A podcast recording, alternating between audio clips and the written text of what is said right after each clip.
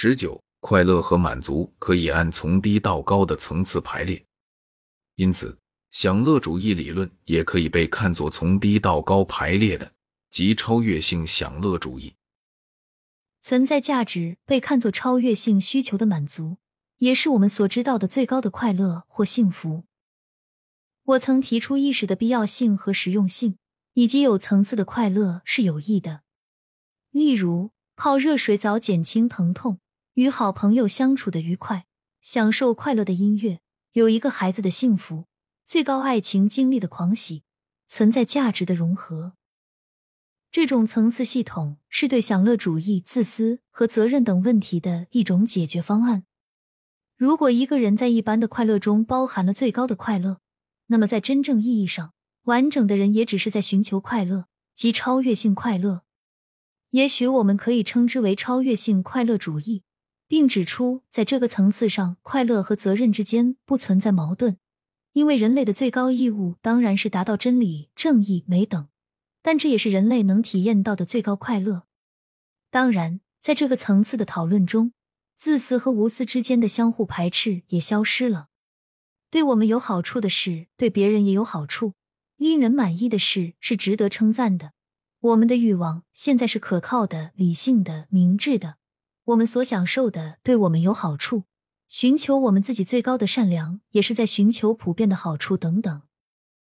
如果要谈起低需求的享乐主义、高需求的享乐主义和超越性需求的享乐主义，那么这是一个从低到高的顺序，意味着各种操作和可测试的意义。例如，我们上升的越高，人口越少，前提条件越多。社会环境就必须越好，教育质量就必须越高，等等。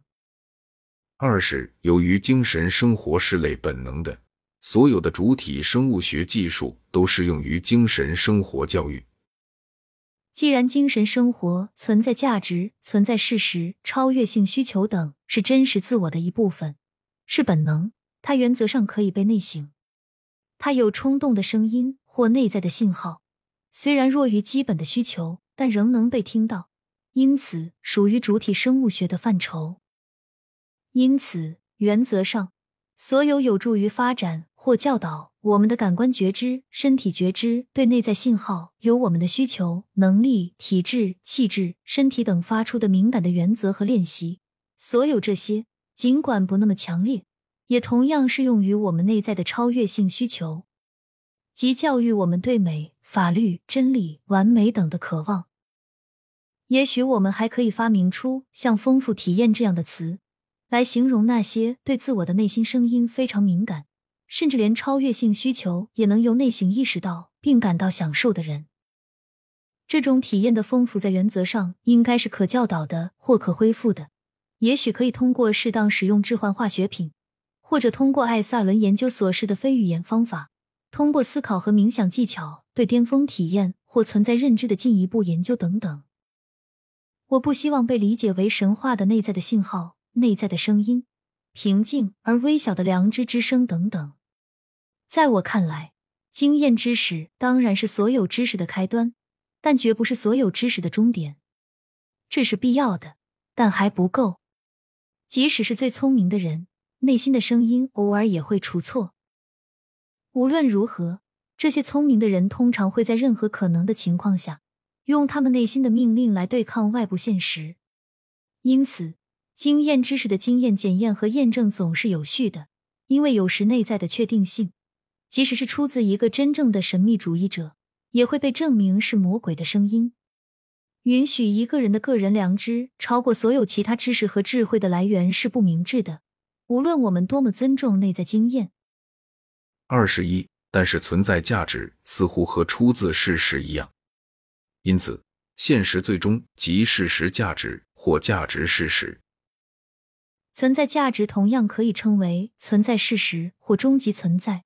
在最高水平的明晰性、灵感、觉醒的洞察力、存在认知、神秘感知等等来说，当最高水平的人格发展、文化发展、明晰性、情感释放、恐惧、压抑、防御和互不干预的同时，现在有一些很好的理由来肯定。独立于人类的现实，在他自己的独立于人类的本性中被看得最清楚，极少被观察者的干扰扭曲。然后，现实被描述为真实、善良、完美、完整、鲜活、合法、美丽等。也就是说，最准确、最适合报道的描述现实的词，正是传统上被称为价值词汇的相同词汇。传统的是和应该的二分法，是低层次生活的特征，在事实与价值融合的最高层次生活中被超越。显而易见。那些同时具有描述性和规范性的词，可以被称为融合词。在这个融合的层面上，对内在价值的爱等同于对终极实在的爱。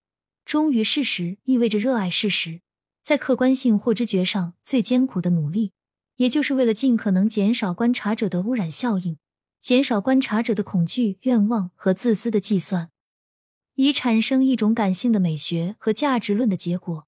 一种由我们最伟大、最明察的哲学家、科学家、艺术家、精神发明者和领袖所指向的结果。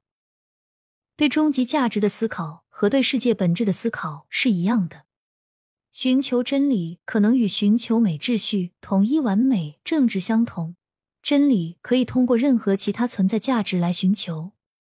那么科学和艺术就无法区分了吗？那么宗教和哲学呢？一个关于实在本质的基本科学发现，也是一种精神或价值的肯定吗？如果这一切都是这样的话，那么我们对现实的态度，或者至少是我们在自己最佳状态时看到同样处于最佳状态的现实，就不能再仅仅是冰冷的、纯认知的、理性的、逻辑超然的、不牵连的赞同。这个现实也唤起了一种温暖和情感的反应，一种爱的反应。奉献的反应、忠诚的反应，甚至是巅峰体验。现实最好的一面，不仅是真实的、合法的、有序的、完整的，也是美好的、美丽的、可爱的。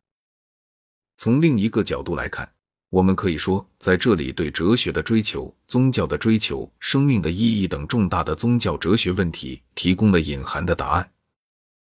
这里提出的理论结构是常识性的，提供一组假设。